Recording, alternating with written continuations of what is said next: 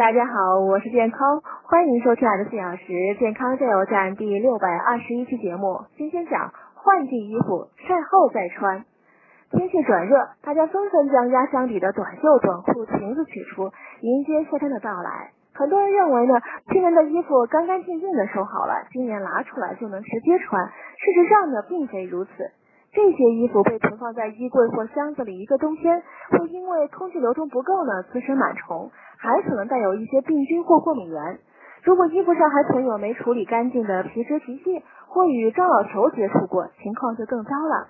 不经处理直接就穿呢，易导致皮肤问题，尤其是患有过敏症的人，甚至会出现过敏性皮肤病，比如荨麻疹等。因此，找个天气挺好的时间，赶快翻出换季衣服和被子。让它们到太阳下晒个日光浴，阳光呢是天然的灭菌剂，此外呢还可除湿。